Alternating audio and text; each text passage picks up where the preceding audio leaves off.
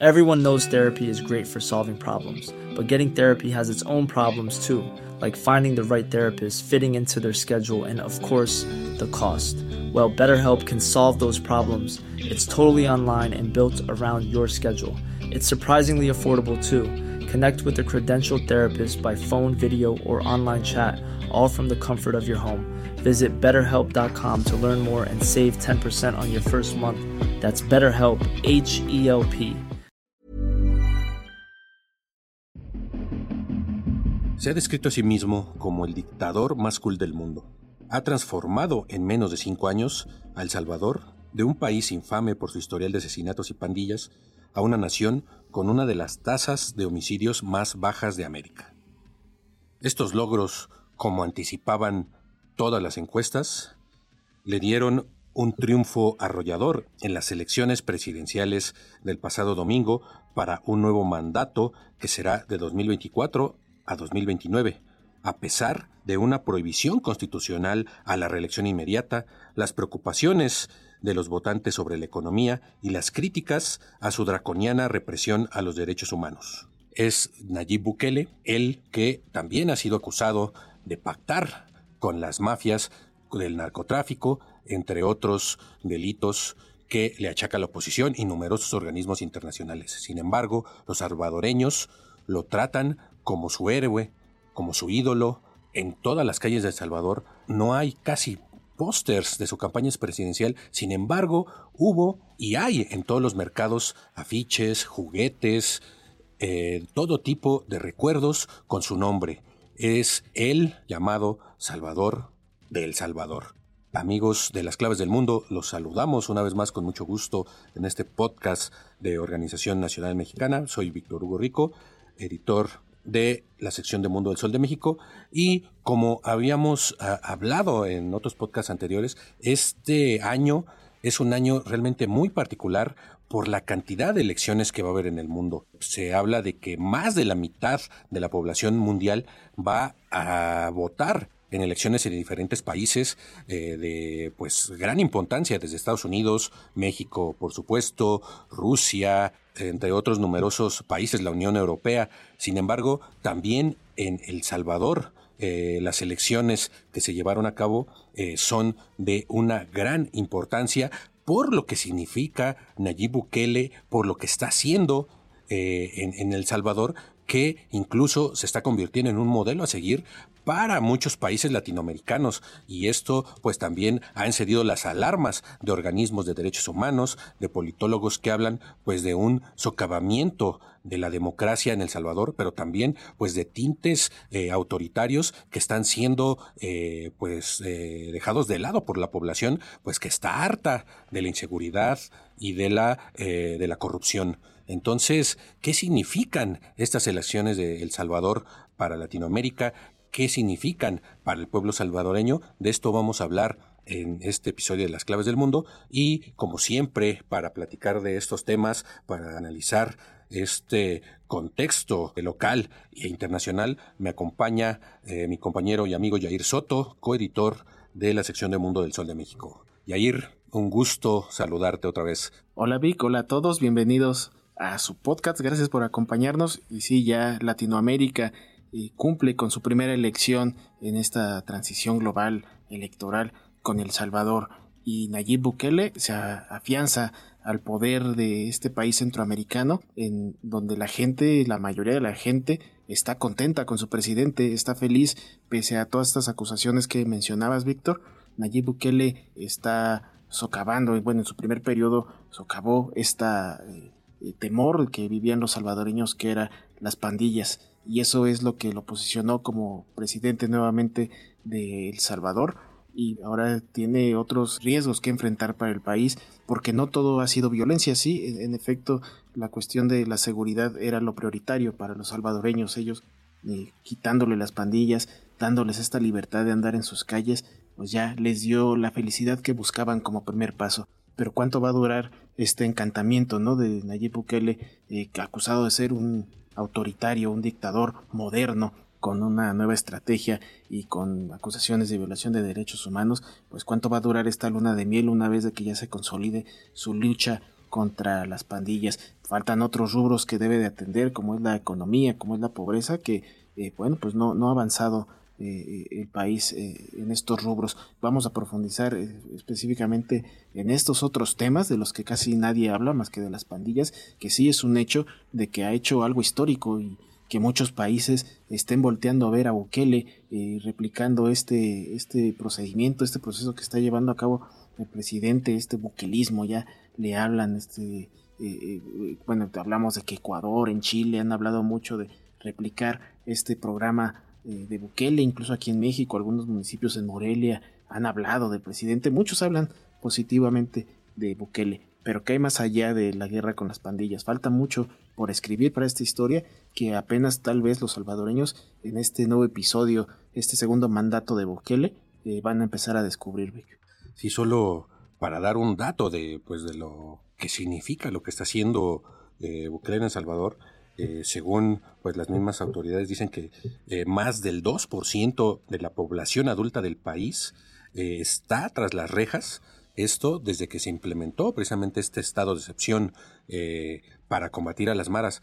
no es un dato menor, 2% de la población es de, demasiada población, hablando de un país de poco más de 5 millones de habitantes, me parece, eh, y pues ante esto se habla de pues de esto ha sido vía eh, la restricción de varios derechos constitucionales, lo que está llevando a los críticos a calificar a Bukele como un autócrata moderno y también pues los organismos internacionales hablan de esto, ¿no? Sin embargo, los salvadoreños que ya estaban pues cansados de años, décadas de violencia asociada primero con una guerra civil que azotó el país en los años 80, regresa, digamos, eh, la democracia, eh, se termina la guerra civil, y pues lo que llega en su lugar es este eh, pues este país que empieza a ser controlado por pandillas. Incluso barrios completos eh, eran controlados eh, ya sea por la pandilla Barrio 18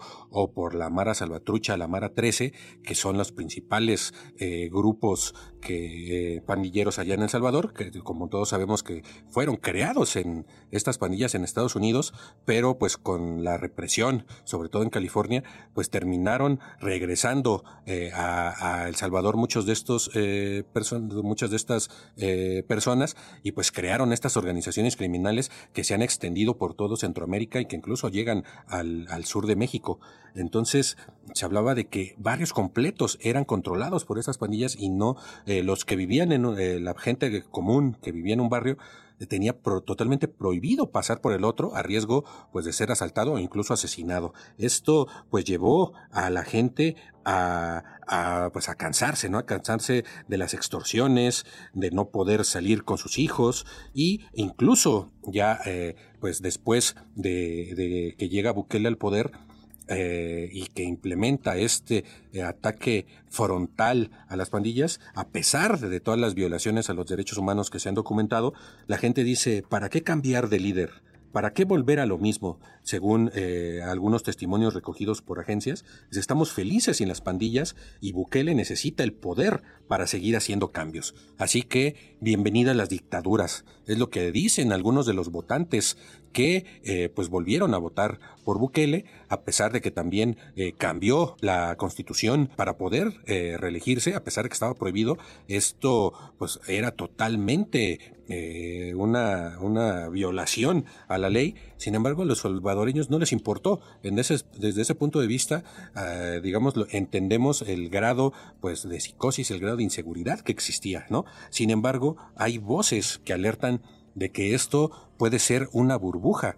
Y ponen como ejemplo, por ejemplo, a el, eh, y ponen como ejemplo eh, los casos de Alberto Fujimori en Perú o de Hugo Chávez en Venezuela, cuando llegaron estos dos personajes al poder también, eh, sobre todo Alberto Fujimori, eh, instituyó un régimen de mano dura para acabar con todas las guerrillas que había en Perú, pero pues estas violaciones a los derechos humanos se extendieron a la, a la, a la población en general.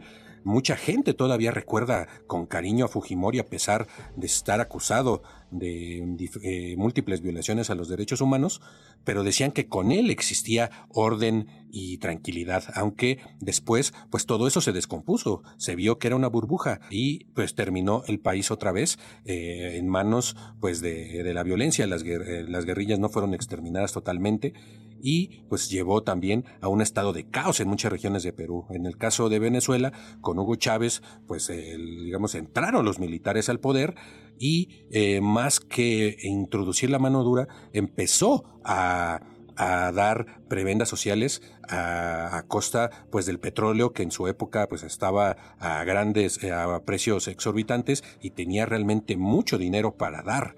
Se acaba el dinero, se acaba la bonanza petrolera, empiezan a bajar los precios y pues ya eh, empieza el estado de caos. Ahí a su muerte, cuando Maduro toma el poder, nos damos cuenta de que el país pues está en un verdadero caos que incluso hace que la migración se exacerbe, ¿no? Es de los mayores éxodos del mundo la eh, migración de venezolanos a diferentes países.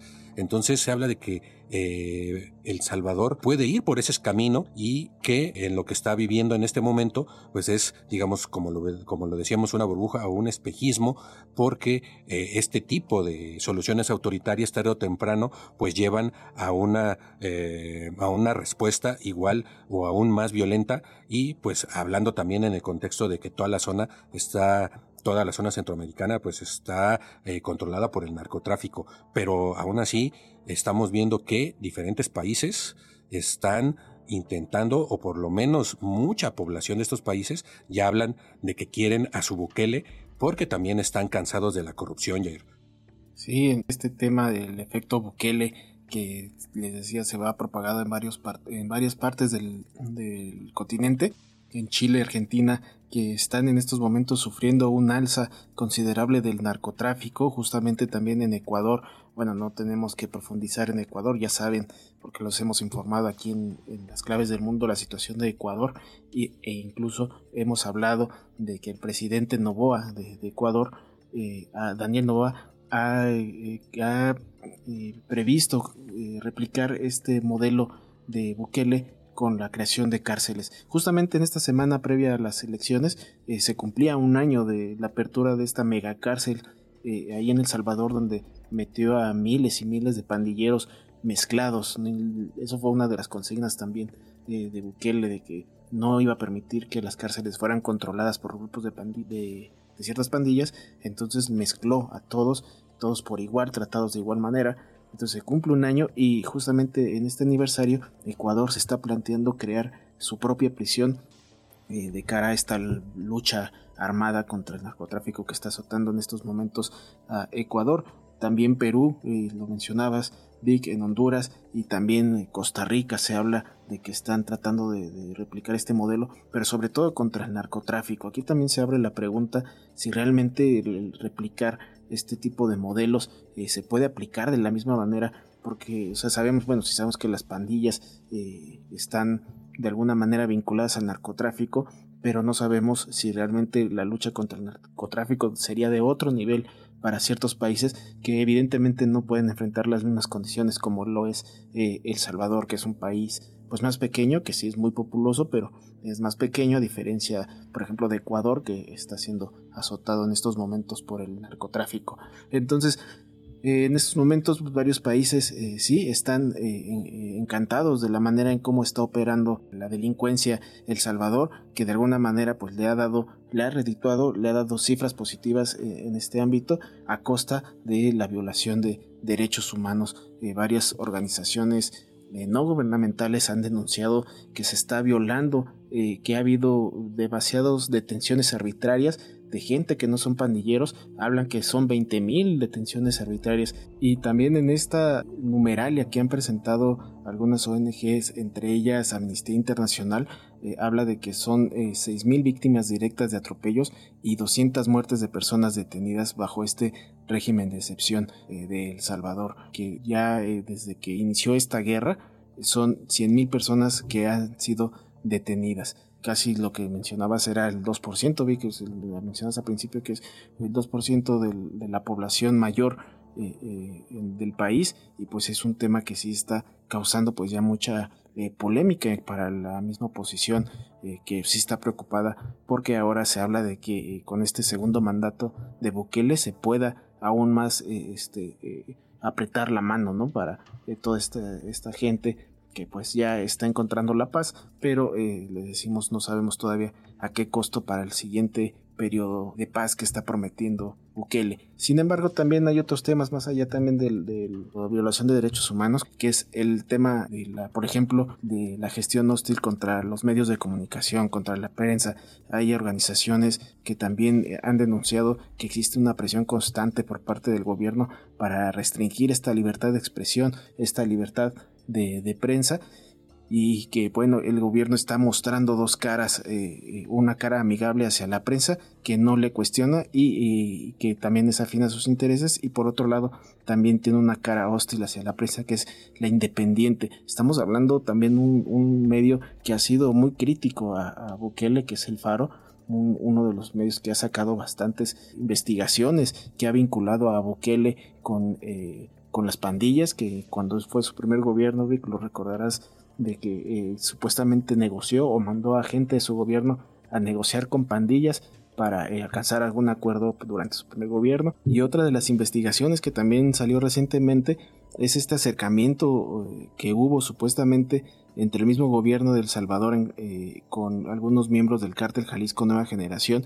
en el que supuestamente trató de, contratarlos, eh, pagarles un millón de dólares a cambio de que detuvieran a uno de los líderes de la Mara Salvatrucha, que justamente eh, unos años previos lo, había liberado, lo había liberado en este como este primer plan que habían elaborado para un, un, plan de paz con las pandillas, pues se echaron para atrás, trataron de recapturarlo, porque aparte Estados Unidos pedía su extradición, entonces trataron de buscar, mandaron a gente aquí a México a negociar eh, con el cártel Jalisco, pero esta situación pues no prosperó, pero ahí se habla, ¿no? De, los supuestos acercamientos que ha tenido Bukele con las pandillas, con los cárteles mexicanos y otros grupos delictivos. Es así como la prensa también está jugando un papel importante en estos momentos para Bukele, que pues por un lado si lo criticas, eso sí, es cierto, Bukele eh, no te toma en serio, es parte, eres parte de un juego y pues y si estás alineado a él, pues eres eh, de los amigos, ¿no? Pues es algo también algo común en, varios gobiernos, pero sí la prensa también es un tema importante que está allá en, El Salvador. Sí, es, eh, estos dos elementos que mencionas son lo que muchos de sus críticos y organismos internacionales y locales que critican su gobierno hablan, ¿no? Uno, por un lado, eh, qué tan real precisamente es esta pues, es este El Salvador feliz, este ataque frontal a las pandillas cuando eh, se han precisamente eh, documentado estos pactos de su gobierno con narcotraficantes ya desde antes, como lo mencionabas. Eh, ¿Y qué hace Bukele? Pues simplemente se burla ¿no? de, de este medio, los minimiza y utiliza pues la ya conocida estrategia de muchos autócratas, ¿no? Y que se está replicando también en muchos países de Latinoamérica, pero también del mundo del, pues, del palo y la zanahoria, ¿no? A los a los eh, palo a los críticos y la zanahoria a los a los medios eh, afines y aquí entra pues esa otra eh, duda, ¿no? De qué tan cierto es pues lo que busca el gobierno eh, proyectar de El Salvador, que es la maquinaria mediática, es una maquinaria mediática impresionante la que echó a andar Bukele en su gobierno, a la par pues de esta represión de las pandillas, de todo este eh, estado de excepción, Bukele que precisamente él eh, trabajó como publicista, fue publicista, ha tratado de proyectar una imagen pues de una nación transformada y moderna entre varias cosas, pues con ser, por ejemplo, el primer país del mundo en que adopta el Bitcoin como moneda legal, aunque pues eso hasta ahorita pues no ha dado los resultados esperados. Sin embargo, Bukele, precisamente mediante toda esta maquinaria, habla de un éxito arrollador, ¿no? Eh, también es un habitual en Instagram, en TikTok, en la red X, o sea, son instrumentos que él usa todos los días para promocionarse, para atacar a sus críticos y pues también, hasta su forma personal de expresión, su forma de vestirse, ¿no? Rechazando pues los trajes, siempre andando eh, con jeans, con tenis, con, o sea, dando una imagen eh, de juventud y de jovialidad. Eh, esto pues también marcó este tono eh, como, como un presidente cool, ¿no? Como pues lo consideran muchos, eh, muchos de sus compatriotas. Por ejemplo, su, eh, digamos que su popularidad se ha visto también reforzada a la par de esto por una poderosa máquina de bots. Se habla de que el gobierno de Bukele tiene numerosas granjas de bots o trolls, como le llaman, pagados, que inundan las redes sociales con propaganda progubernamental, pro mientras que cuando salen eh, noticias como las que dio recientemente el Faro, que, que comentábamos sobre el cártel Jalisco de nueva generación, inmediatamente entran en acción, manipulan los hechos, inundan todas las redes sociales de toda clase de desinformaciones, de controversia, manipulación de hechos, ahogando todas las voces reales, todas las voces críticas, pues las terminan ahogando en todo este mar de, trolls, de bots, que pues totalmente eh, descomponen, digamos, el proceso de información y pues lo convierten en un proceso totalmente de desinformación y de caos mediático que eh, donde a la par atacan a periodistas, opositores políticos y esto termina ahogando cualquier tipo de crítica, cualquier tipo de eh, hechos verificados reales pues terminan ahogándose eh, así fácilmente en toda esta maraña de desinformación que crea, que crea esta maquinaria mediática de Bukele. Otra de sus habituales críticas de, Bukele cuando hay medios en contra de él ya se ha convertido en uno de sus clientes favoritos y esto pues lo sacó, creo yo, de Donald Trump que es eh, el, el, siempre acusar a los medios críticos de estar bajo el mando de George Soros.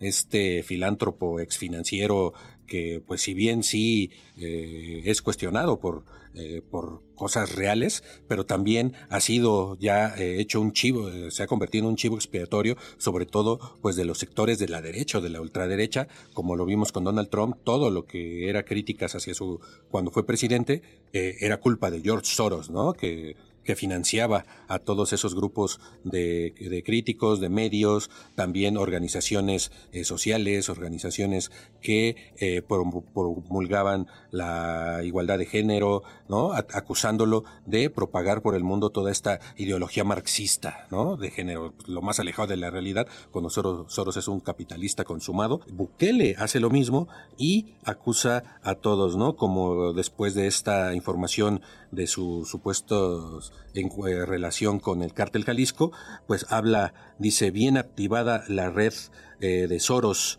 de medios y periodistas en el cierre de la campaña electoral. Esto en vísperas, pues de la elección sale esta información y acusa a Soros, ¿no? Entonces, todo esto, pues, ha hecho que eh, El Salvador se convierta en un hoyo negro en cuanto a libertad informativa, ¿no? Sin embargo, pues la buquelemanía, como le llaman, o sea, no para y, como decíamos en un principio, la gente prefiere lo que sea, o sea, prefiere a mil buqueles que regresar a el mismo régimen de donde las pandillas controlaban El Salvador. Es algo que puede ser entendible, pero que pues a la larga ya se ha advertido que no puede resultar en nada bueno.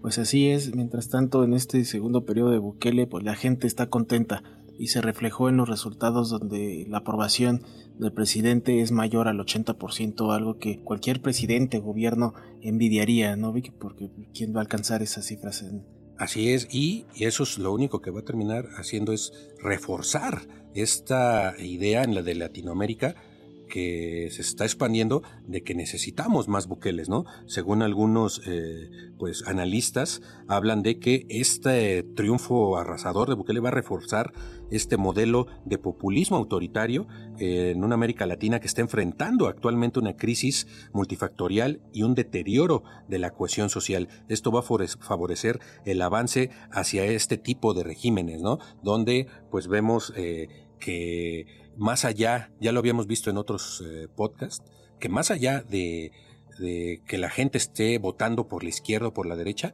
pues está ejerciendo un voto de castigo porque ningún gobierno está dando resultados. Y pues a, a los ojos de todo el mundo, principalmente de los latinoamericanos, el gobierno de Bukele es el único que ha dado realmente resultados. ¿Con qué, cuánto va a durar esto?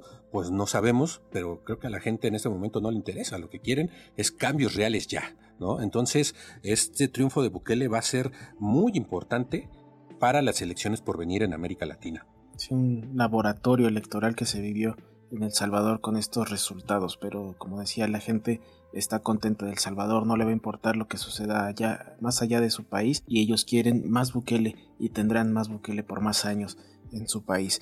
Con esto vamos a tener que despedirnos, Vic. Eh, muchas gracias por acompañarme en este podcast. Gracias, Jair. Hasta la próxima. Así que el lunes nos escuchamos en un nuevo episodio de Las Claves del Mundo, el cual podrán encontrar en las principales plataformas de podcast como Spotify, Google Podcast, Apple Podcast, Acast, Amazon, Amazon Music y Deezer. Ahí nos pueden encontrar todos los lunes.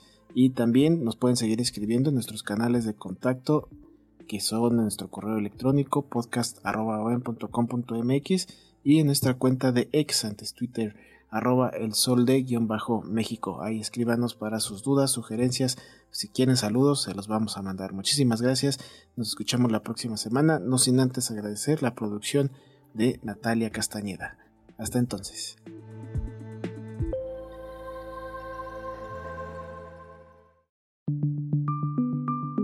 Esta es una producción de la Organización Editorial Mexicana.